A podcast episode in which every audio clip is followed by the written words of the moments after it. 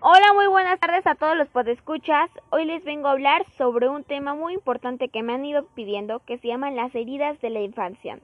Más que nada, para no entrar en mucho contexto, hoy les voy a hablar sobre cuáles son las heridas de la infancia, cómo voy a identificar si esa herida la tengo yo y cómo puedo sanarla. Para empezar, te recuerdo que todos hemos vivido con muchas heridas, pero hay que aprender a aceptarlas y a lidiar con ellas. Se han ido desarrollando a lo largo de nuestra numerosa vida. Ay, no. De igual hemos encontrado a muchas personas o situaciones que, que nos han hecho reaccionar de una forma negativa y es por lo tanto que es interesante, ¿no? Saber o descubrir la fuente de nuestros sentimientos. Pero he aquí una pregunta. ¿Por qué nuestra alma sufre de una forma distinta según las heridas que están activadas? ¿Por qué? Bueno, más que nada lo más triste es que dejamos que nuestro ego nos convenzca de que nos está ayudando a sufrir menos, cuando en realidad ocurre todo lo contrario. A veces por orgullo, por ego, dejamos de hablarle o de hacer miles de cosas, lo cual está mal. Primero, para estar bien consigo mismo, tienes que sanar esas heridas. Es por eso que vamos a empezar con la primera herida. Em empezamos. La herida del rechazo. Bueno, más que nada, la herida del rechazo. Para empezar, Rechazar significa resistir, despreciar o denegar lo que podemos traducir en no querer en algo o alguien. Esta herida nos nace al rechazo de los padres hacia los hijos o en ocasiones del sentirse rechazado por los progenitores sin haber una intención por parte de esto. Pero ¿cómo sé que yo la tengo?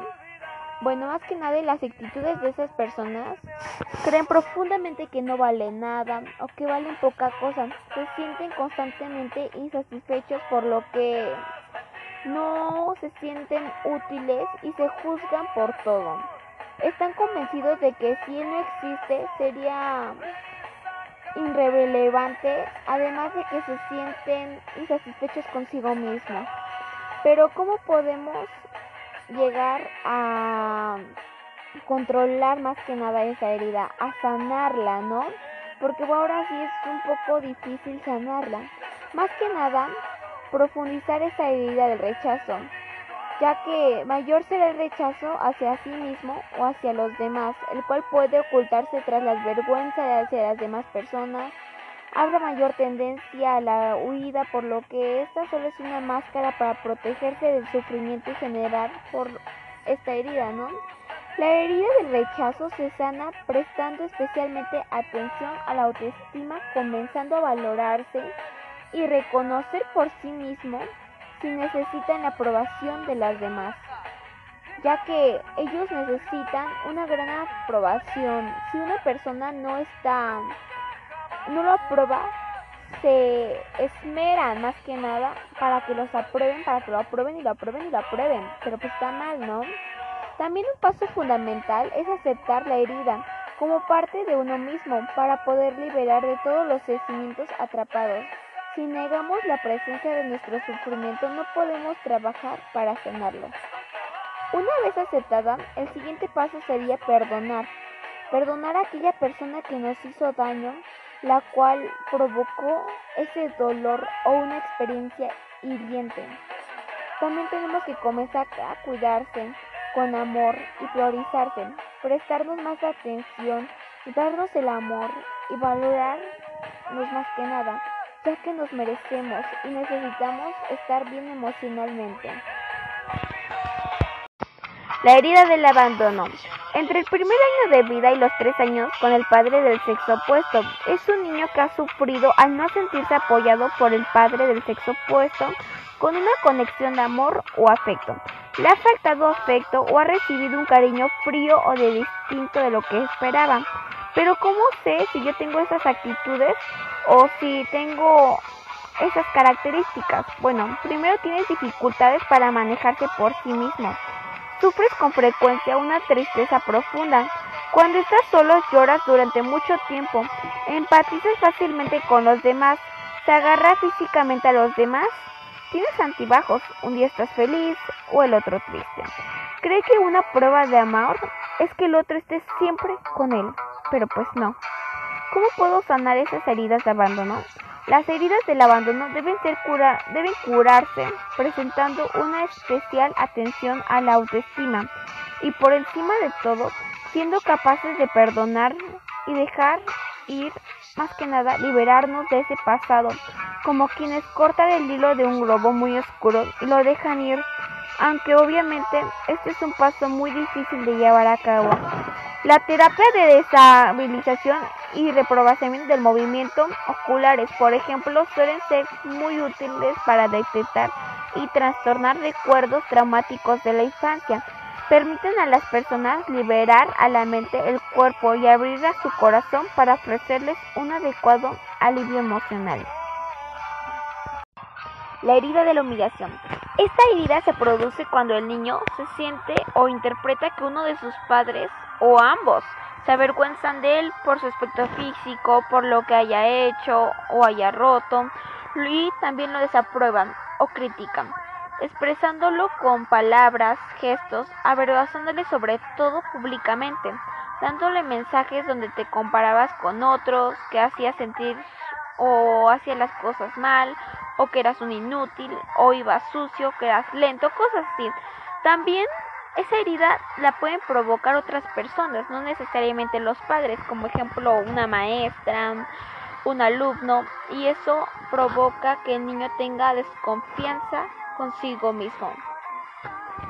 Pero ¿cómo sé si yo tengo esa herida? Bueno, más que nada ese tipo de personas se castigan a sí mismo y se exponen a situaciones humillantes ante los demás. Tienden a negarse todo lo que desean profundamente, ya que se culpan por desearlo. Cuando se enfadan tienden a humillar a los demás para desahogarse. Se desconectan de sus necesidades. Si alguien no es feliz a su alrededor, se culpa por ello. Utilizan las compras, la comida para satisfacer sus deseos no se cuidan.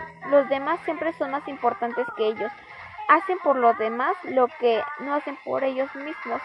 No se gustan físicamente su cuerpo y pueden llegar a tener problemas en su vida sexual. Afortunadamente se puede sanar la herida del rechazo. De igual forma, ¿cómo las podemos sanar? Bueno, las demás heridas pueden sanarse, para ello es necesario revivir las experiencias vividas para liberar los sentimientos atrapados, trabajar el autoconocimiento, aceptación, el perdón hacia uno mismo y hacia los demás y el autoestima. Esto no es simple, es fácil que hay mucho dolor en estos recuerdos, por lo que muchas veces es necesario la ayuda de un profesional que nos guíe en ese proceso. Por eso los invito a que se acerquen con alguien para poder hablar de esas heridas. La herida de la traición. Bueno, esa herida es muy importante ya que muchas veces nosotros como padres o como hermanos, como familia, le decimos o prometemos a, a los niños que sí, ahorita te llevo al parque, pero en cinco minutos y pues no lo llevas. Ahorita te voy a dar esto. O el ahorita, el ahorita, el ahorita, ¿no? Cosas que nunca cumplimos y eso ha provocado que el niño se sienta traicionado. Pero también muchas veces como adultos nos tenemos tenemos ese miedo, ¿no? De que confiemos en alguien y nos traicionen, pero de ahí viene esa herida de que nos sentimos manipulados o que esa promesa que nos hizo la otra persona la vaya a romper, ya que nuestros padres no cumplieron con aquellas promesas y más que nada nos mentían y eso hace que consideramos que nuestros padres eran unos irresponsables. Pero ¿cómo sé si yo tengo esa herida? Bueno, nuestras actitudes son que quieren hacer de todo para convencer a las personas. Quieren que sepan de lo que son capaces, buscan ser especial o importantes. Su reputación es lo más importante, mienten sin esfuerzo, esperan mucho de los demás, es muy exigente, les gusta tener todo previsto, se creen indispensables, lo cual no lo son. Definitivamente confían más en ellos que en los demás. O sea, les puedes decir muchas cosas, pero pues no se las van a creer, ¿no? Pero ¿cómo puedo sanar esa herida? Aceptar lo sucedido, primeramente que nada, darse un tiempo, realizar un balance, como todos los seres humanos tenemos que vernos a nosotros mismos, mirarnos al espejo y decir que está bien con nosotros mismos y que no. Por duro lo que sea, es importante hacer un balance entre lo que las personas aportan en nuestra vida y por lo que no, o sea, quienes nos ayudan y quienes no. Y buscar el camino del perdón. Bueno, vamos a hablar por el último. Bueno, hablar sobre la última herida que es la herida de la injusticia. Bueno, vamos a ver qué es la herida de la injusticia. La herida de la injusticia es aquella que se origina cuando los progenitores son fríos y rígidos y poniéndonos una educación autoritaria y no respetuosa hacia los niños. La exigencia constante genera en ellos sentimientos de ineficacia e inutilidad. Bueno, muchas veces ellos hacen que nos regañan por cosas que no hemos hecho, por cosas sin sentido o nos presionan y eso provoca que tengamos esa herida. Pero ¿cómo sé si yo tengo esa herida? Bueno, más que nada quieres mostrarte vivo y dinámico aunque estés agotado. Realmente admites que tienes problemas. Eres gran optimista. Se controla para, parecer perfecto. Eres rígido. No quieres sentir. Es muy duro con su cuerpo.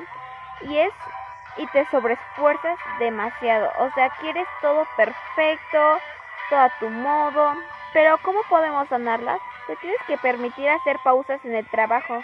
Incluso si no estás terminando o siendo perfecto, tienes que recordar que la perfección no existe en el mundo material. Te tienes que permitir emocionalmente como e incluso tienes que llorar, ¿no? Te entusiasma naturalmente ser más equilibrado y supuestamente tienes que dejarte llevar por tus sentimientos. Bueno, espero y les ayude y se encuentren consigo mismos cuáles heridas tienen. Pero primero que nada les mando un fuerte abrazo virtual y les deseo toda la suerte del mundo. Por favor, si necesitan platicar, vayan con un especialista para poder así aceptar emocionalmente lo que sienten. Si quieren llorar, hágalo. Si quieren demostrar sus sentimientos, enojarse, reír, llorar, cantar, lo que quieran, hágalo. Y no lo controlen. Les mando un fuerte abrazo y besos.